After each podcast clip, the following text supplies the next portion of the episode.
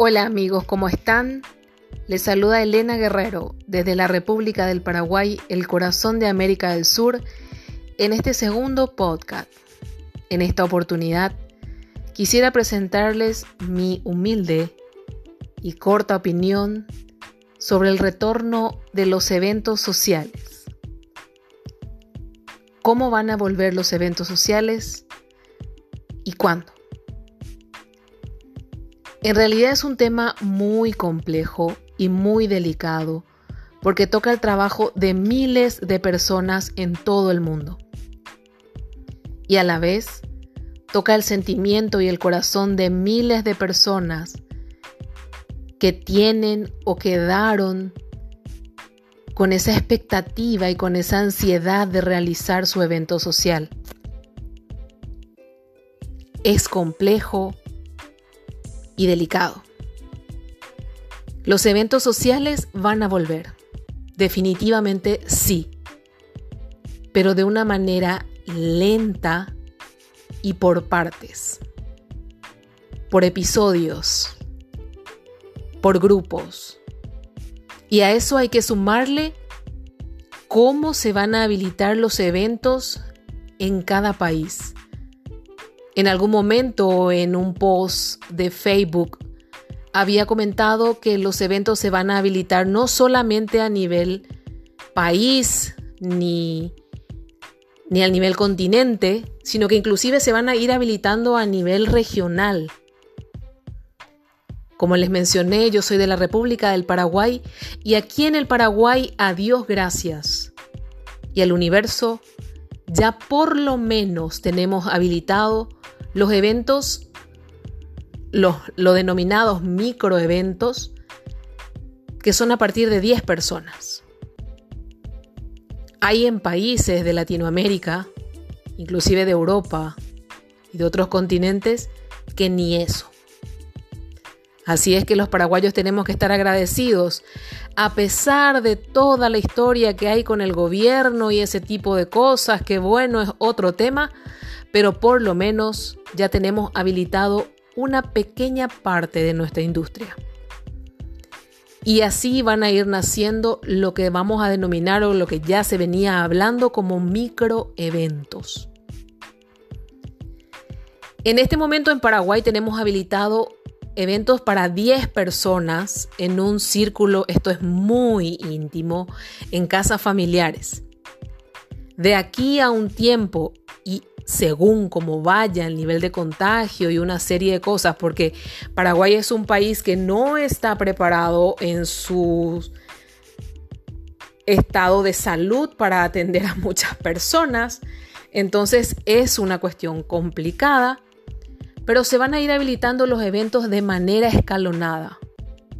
A lo mejor en 15 días o en un mes más se van a ir sumando eventos a 5 o 10 personas más. En una se habla de que se van a habilitar los eventos sociales en una cuarta fase. Yo sinceramente lo veo muy difícil, ya que la, el cui de los eventos sociales, el corazón, el caracú, la esencia, es el compartir de una manera extremada, y para mí la palabra aislamiento, distanciamiento social o distanciamiento físico o como lo quieran llamar, hace que la esencia de los eventos sociales definitivamente sean completamente imposible. Si se habilita en una cuarta fase, igual se van a ir haciendo de manera escalonada. Luego se van a ir habilitando dentro de los microeventos a lo mejor para empezar eventos al aire libre, en un máximo de 30 40 personas. Y así se van a ir sumando cantidad de personas en cada, en cada fase o en cada episodio. Y con suerte vamos a llegar a noviembre, diciembre con unas 50 personas habilitadas y con la gracia de Dios, a lo mejor en 100. Lo veo difícil. Y no solamente estoy hablando de eventos sociales en este punto, estoy hablando tal vez a lo mejor de eventos deportivos, eventos culturales, cine, un montón de, de subramas dentro de lo que es entretenimiento y detrás de eso obviamente todos los trabajadores que tenemos que ver con lo que es el entretenimiento social. Aún va a ser muy difícil, amigos míos, y esto no solamente es en Paraguay. Como les decía al comienzo de este podcast, en Paraguay ya estamos realizando con permiso del gobierno y del Ministerio de Salud eventos de 10 personas.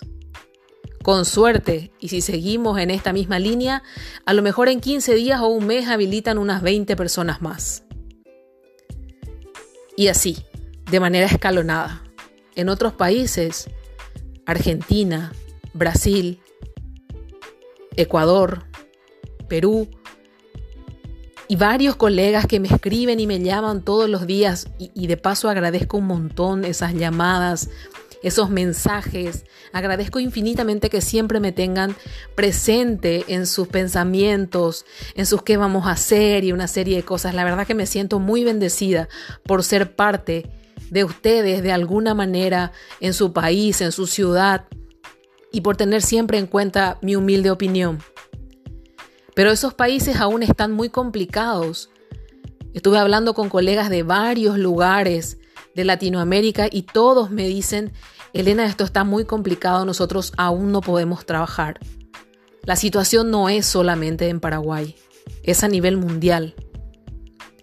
Sería un milagro y una verdadera obra de Dios, del universo, de la tierra, de las energías, de lo que ustedes quieran creer, que podamos tener hoy en día una vacuna, un paliativo para que nos ayude a poder sufrir menos esta enfermedad, como lo decía en algún momento.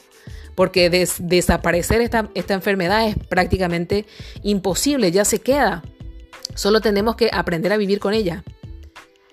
En este momento, en realidad, toda la humanidad depende de la responsabilidad unitaria para que podamos seguir en una actividad colectiva.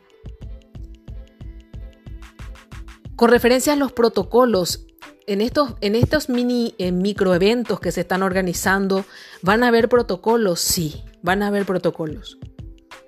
Son protocolos básicos dados por el Ministerio de Salud, por la Organización Mundial de la Salud, que son cosas básicas, digamos, ¿verdad? Pero ¿qué pasa allí? llevar ese protocolo de eventos, o sea, ese protocolo de salud a los eventos es otra cosa. He visto colegas que están organizando o están haciendo cursos formativos con referencia a lo que va a ser los protocolos para eventos. Confieso que aún no he tomado ninguno, pero sí he visto colegas y muy importantes que están haciendo este tipo de cursos.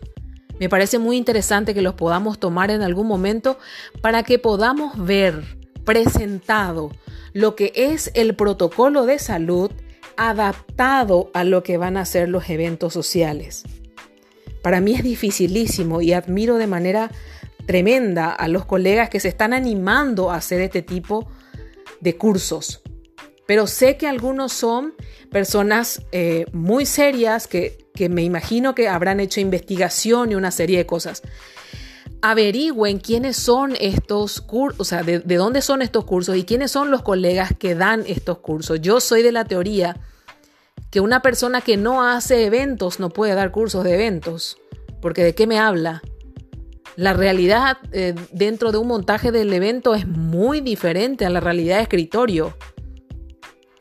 Investiguen a colegas que realmente tienen esa experiencia, esa expertise en eventos y tomen cursos de prevención o de protocolos de bioseguridad o como le quieran llamar con personas que realmente tengan ese expertise a la hora de hacer eventos porque ya les quiero ver como siempre decía, a mí me tocó en este periodo desde que se habilitó en Paraguay los microeventos de 10 personas me ha tocado solamente participar en dos. Amigos míos del alma, es muy difícil hacer carga de cosas, caminar, montar flores, bajar escaleras, subir con un barbijo, con un tapabocas, con un cubrebocas, como le quieran llamar. Y una serie de cosas más que viene a ser la responsabilidad de la que es productora de la boda o del, o del 15 años o del evento en general. Es muy complicado. Así es que si van a tomar este tipo de cursos, tómenlos con personas que realmente son responsables y de verdad tienen esa expertise de eventos que realmente puedan hacer esa adaptación de lo que pide la Organización Mundial de la Salud a eventos. Eso por una parte. Por otra parte, yo soy de la teoría que cada uno va a tener que hacer su propio protocolo. Su propio protocolo con el equipo, su propio protocolo con sus clientes, su propio protocolo con toda la bioseguridad en general. Los eventos van a volver, amigos míos, queridos de mi corazón, va a volver. Pero por el momento lo veo muy complicado. ¿A qué me refiero con por el momento? Con por el momento me refiero a los meses. Julio, estamos terminando junio, julio, agosto, septiembre. Yo tengo y le pido como le digo a todos, a Dios, al universo, a la vida, que en septiembre ya tengamos una vacuna o un paliativo y que podamos empezar a tener una vida un poco más normal, porque en realidad la gente le llama la nueva normalidad, para mí esto no es normal, pero vamos a dejarlo así, la nueva normalidad. Pero entre los meses de julio, agosto y septiembre aún lo veo muy complicado, en especial para toda la parte de Sudamérica que empieza el frío. Pongamos que Centroamérica o el Caribe, bueno, el calor y en México, bueno, va a llegar el tema del verano. Pónganle pero de todas maneras lo veo muy complicado, porque nuevamente dependemos de lo que dicen los gobiernos de cada país, los estados, los departamentos y una serie de cosas. Van a volver los eventos de manera escalonada. En estos meses de julio, agosto y septiembre, amigos míos del alma, tenemos que ver cómo vamos a aguantar poder llegar al mes de septiembre, octubre, que yo espero y pido con todo el corazón que ya volvamos a una normalidad un poco más cerca de lo que conocemos como normalidad, que en realidad ya no va a existir, la nueva normalidad, que ya dije que no me gusta el término, pero lo nuevo que vamos a tener que vivir va a ser completamente diferente a la vida que teníamos anteriormente. Eso ya lo habíamos dicho desde un comienzo. En estos tres meses yo lo que les aconsejo es que podamos ver alguna oportunidad de negocio alternativa a lo que hacemos normalmente. Eso es otro punto y es otro podcast y es una cosa larguísima porque depende de cada uno, de la capacidad de cada uno y, una serie, y la realidad de cada uno. Pero entre los meses de julio, agosto y septiembre yo aún lo veo muy difícil amigos. No esperemos ayuda del gobierno y no estoy hablando solamente del gobierno paraguayo. Me parece muy fuera de onda que al decir esto se lo tomen solamente como Paraguay, porque en realidad no es así. Todos los países estamos iguales. Todos los países los eventistas no tienen ayuda.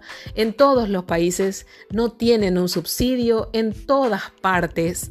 Si es que llegan a tener una ayuda van a ser de la banca privada un pequeño grupo que tiene una exclusividad de créditos y tiene cero deudas. Y vamos a decir la verdad, esa no es la realidad de todos los eventistas, o por lo menos la clase trabajadora, que es la más grande. Todos tenemos deudas, todos tenemos inconvenientes, todos tenemos que depender de algo y entonces a lo mejor no pudimos acceder a una línea de crédito grande, a lo mejor, y que de todas maneras yo creo que acceder a una línea de crédito finalmente no es una ayuda porque te seguís endeudando. Pero eso no es solamente en Paraguay, es en todos los países, en todos los países de la misma manera. No tienen ayuda social, no tenemos ayuda social, entonces ahí quedamos al descubierto que como rubro estamos muy lejos de ser organizados. Qué cosa más contradictoria, ¿no? Somos organizadores, pero estamos muy lejos de ser organizados. Y ahí vamos a hablar de repente un poco de lo que tenga que ver las asociaciones y una serie que no van a conseguir absolutamente nada. No van a conseguir nada y si van a conseguir van a hacer cosas pequeñas para un pequeño grupo. Nada más. Tenemos mucho que trabajar como organización, como asociación, como lo que sea. No esperen que el gobierno ni ninguna, ni ninguna entidad bancaria ni nada les escuche en medio de la tormenta. El barco se está hundiendo. No esperen que les escuche en medio de la tormenta. En medio de la tormenta, cualquier situación es sálvese quien pueda. Tenemos que lograr poder captar la atención del gobierno y de las entidades y de no sé qué cuando volvamos a la calma. Ahora estamos gritando al aire. Y esa es la verdad, aunque duela. Lo que sí sé es que los eventos no solamente van a volver, sino que cuando logremos el paliativo, una vacuna, cuando logremos poder salir nuevamente con seguridad, amigos míos, el regreso de los eventos va a ser una cosa enorme y triunfal. Porque la gente va a querer salir, va a querer festejar las ganas de vivir, va a querer hacer todo, va a querer, van a bailar en la, calle, en la vereda, en donde sea, en las plazas. El regreso de los eventos, de los viajes, va a ser triunfal, mucho más grande de lo que teníamos anteriormente. Y en ese punto me quiero, no me quiero olvidar de mencionar a mis queridos y a los queridos clientes. Los queridos clientes que ya tuvieron eventos con nosotros, nadie se olvidó de nosotros. Al contrario. Y los clientes que vamos a tener solamente se van a acordar de aquellos que le acompañó con empatía en este tiempo. Por favor, dejemos esas campañas de nos estamos muriendo de hambre, haciendo entender que los clientes solamente nos interesa su dinero. Basta. El cliente más que nunca necesita nuestra integridad, nuestra profesión al 100% y nuestro apoyo. Más que nunca el cliente necesita nuestra templanza, nuestra técnica y nuestra táctica. Así es que acompañemos al cliente de igual manera que si el evento es mañana, porque necesita que nosotros sostengamos esa impotencia, esa rabia, ese dolor, esa no sé, todo lo que le pueda llegar a generar el no estar pudiendo hacer un evento que a lo mejor soñó, ahorró, se ilusionó toda su vida. Pero cuando vuelvan los eventos, amigos míos del alma, cuando los clientes puedan volver a hacer sus eventos, cuando podamos volver a viajar, cuando podamos volver a ir a un congreso, a un taller, a una conferencia, a una reunión con amigos, al partido, al fútbol, al no sé, a cualquier parte, eso va a ser realmente triunfal realmente grandioso. Vamos a festejar amigos absolutamente todo. Vamos a salir a la calle. La gente va a salir a la calle. Se va a dar un abrazo, un beso. Eso que tanto nos tiene restringido en este momento. Por favor, amigos eventistas, seamos coherentes. No podemos estar pidiendo habilitación de eventos cuando no tenemos la suficiente seguridad para nuestros clientes ni para nosotros mismos, ni para nuestro equipo, ni para nadie. Dios nos guarde, nos vamos a trabajar, volvemos a casa, infectamos a la gente mayor, más querida de nuestra casa, y Dios no quiera que pase algo más grave o algo peor e irremediable. Aguantemos con nuevas oportunidades de negocio. Expongamos al máximo lo que podemos hacer Dejemos, por favor, de tirar malas energías. Ahora ya necesitamos que el gobierno nos venga a sostener y las asociaciones. Por favor, nadie les va a hacer caso. En la tormenta nadie hace caso a nadie. Sálvese quien pueda. Eso es ahora y siempre. Busquemos una nueva oportunidad de negocio en estos días. Lamento muchísimo colegas, amigos que están vendiendo sus cosas, que están tocando fondo, que los, lo lamento tanto, que han cerrado locales.